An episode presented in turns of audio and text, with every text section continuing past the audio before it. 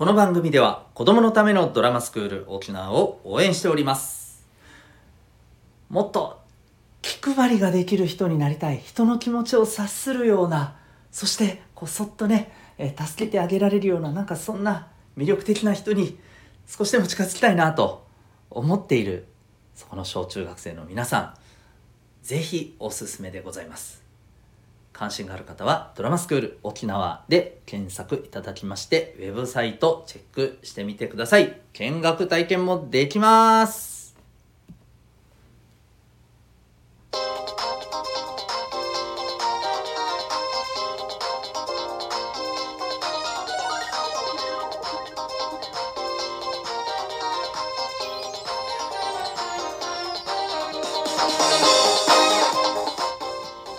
皆さん日々行動してますか？小中高生が楽に楽しく生きるための情報をお伝えする生きる力ジオ。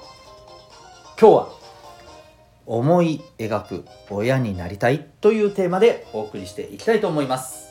お相手は私強みをコーチングで伸ばす親子キャリア教育ナビゲーターのデトさんでございます。今日もよろしくお願いします。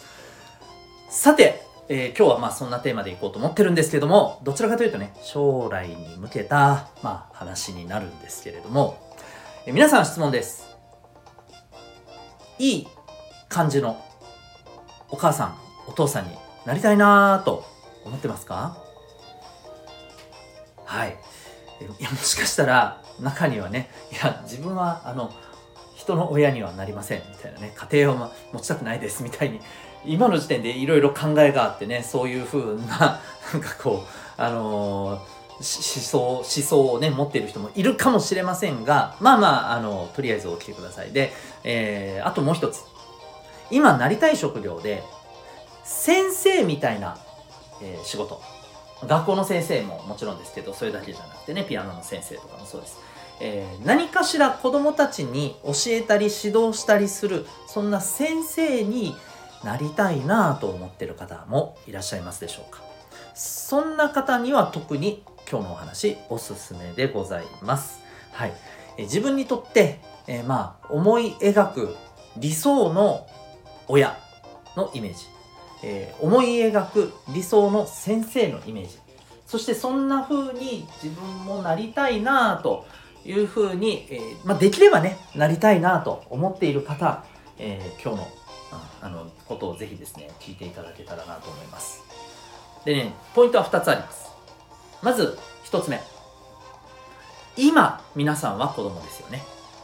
そして日々お家で、えーお母さんお父さん親と接して関わってますよね。そして学校に行けば先生と関わってますよね。そこでちょっと改めて考えてほしいんです。そしてこれからも考えてほしいんですけれどもどんな風にあなたに関わってくれたらあなたは幸せだなとかいい感じだなとか嬉しいなとか思いますか？逆にどんな風に関わって、えー関わられた時に嫌な気持ちになりますか？悲しくなりますか？傷つきますか？これまずしっかりとですね捉えておくことが大事です。つまりあなたが感じたいいこと嬉しいことねえーこれはそのままあなたが親になった時にあるいは先生になった時に子供たちにそれを同じようにつなげていったらいいです。今度はもちろんあなたがやる立場だとしてね。あなたが関わる方の立場として、えーこんな風に関わってもらって自分はすごく嬉しかった。すごく助かった。っていうことをそのままつなげていけばいいんですよ。もちろんそのためにはねあなたがそれを捉えられてないといけません。何が嬉しいのか。どうやってもらったらいいのか。それが分かってないとどうつなげたらいいか分かんないじゃないですか。だから今それをしっかりと、えー、掴み取っておくことです。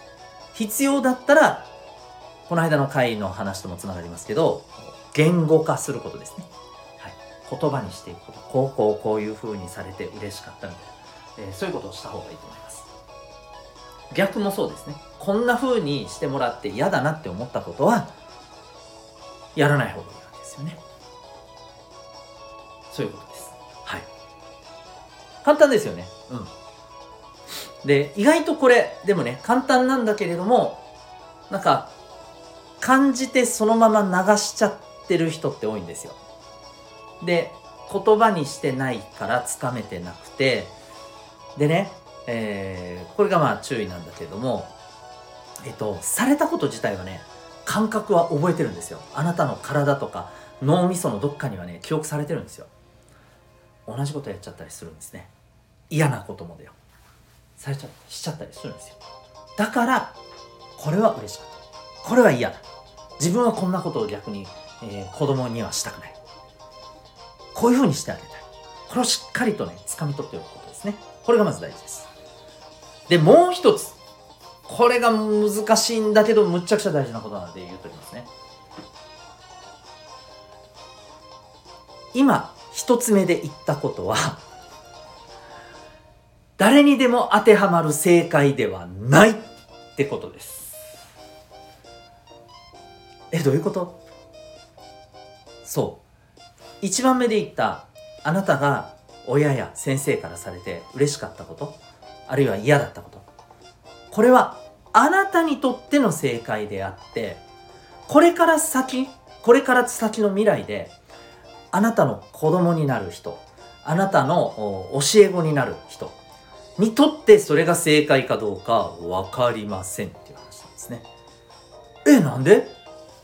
そんなことないでしょ思うかもしれませんね。じゃあちょっと聞きますよ。皆さん。今、あるいは少し前でもいいかもしれません。お友達のお母さん、お父さん、いいなーって思ったことないですか？あるいは違うクラスの先生。いいなーって思ったことないですか？どうですか？きっとあると思うんですよ。でね、友達に例えば、お前のお父さんいいななんかデイジー優しいなとか例えば言ったら、はあ？全然だよ、嫌だよ。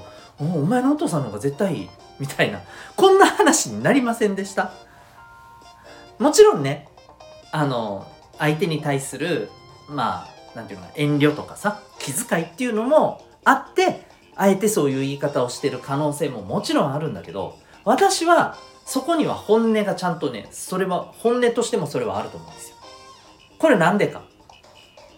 やっぱりですねその人にとって何が嬉しいって思うのか嬉しくないって思うのかこれ違うんですよ。違うからなんですよ。と言うとさ親じゃなくたってさもうこれいろんなことで言えますよね。あなたにとってあの人はあの先輩はめちゃくちゃいいよなめっちゃかっこいいよなって思っても別の人からすると「はあ？何が？全然わからん」とか思われたりするじゃないですか。芸能人とかでもそうでしょ。そうなんですよ。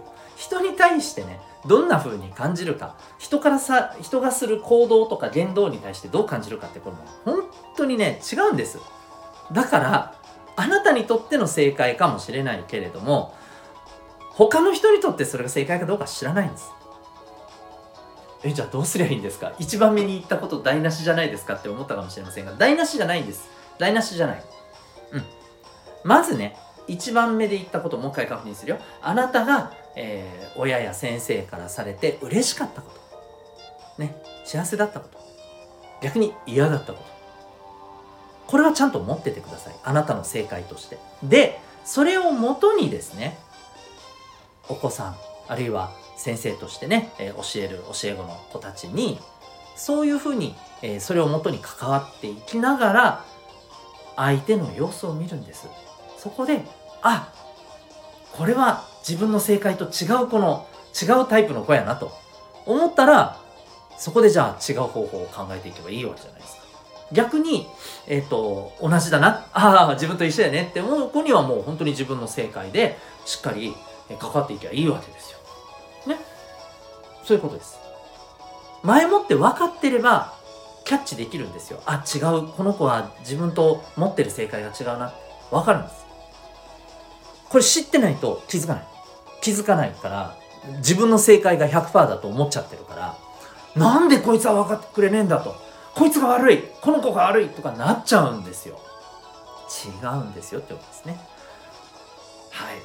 ここすごくあのちょっと難しく感じるかもしれないけどすごく大事なことなんで、えー、自分の持ってるものが100%正解じゃないよっていうことを踏まえた上で、えー、あなたが今、えー、これまでね、え親から、え先生から、え受け取ってあこういうふうにされたらすげえ最高だったなって思うことをしっかりと覚えておいてください逆にこれは嫌だったなっていうことはね、えこれもしっかりと覚えておいて、え将来つなげていってもらえたらと思いますということで今日は思い描く親になりたいというテーマでお送りいたしました。